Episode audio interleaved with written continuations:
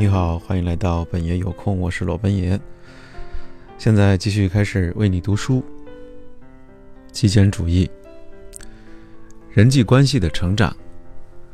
不管你现在的人际关系是积极的还是消极的，你都希望它能够继续改善，这样在未来你就会有更好的人际关系网。即便是最好的人际关系，也需要继续成长。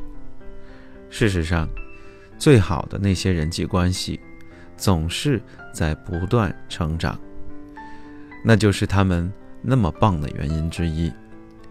如果你的人际关系没有进步，那他们便是在消退、衰亡。而当人际关系有所成长时，你便会感到自己充满了活力。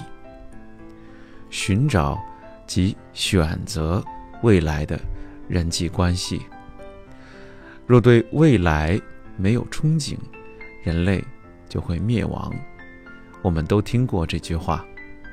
我们的人际关系亦是如此，尤其是首要人际关系。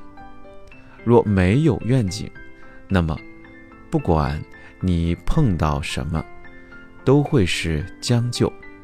因此，你需要对你想要的人际关系有清楚明了的预期。如果这个预期对你而言有足够的吸引力，那么你就会愿意为实现它去做任何事情。当你寻找。新的关系，或者改善现有关系时，有三件事需要你考虑。第一，你想要什么？表面上看，这似乎是一个老掉牙的问题，但它很关键。写下一切你想从首要人际关系，也就是亲密关系、密友。以及其他类似的关系当中得到的东西，他们都是一些怎样的人？你们想要一起做什么？你希望他们从精神、身体、心灵、情绪等等方面为你提供什么？这些人必须有怎样的欲望？他们的。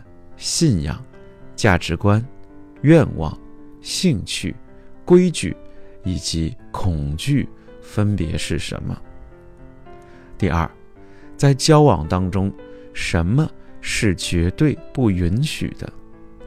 可能会有这样一个人，他具备你所期望的一切特质，但是如果这个人同时拥有你绝对无法接受的信念，或价值观，便可能毁掉这整段关系。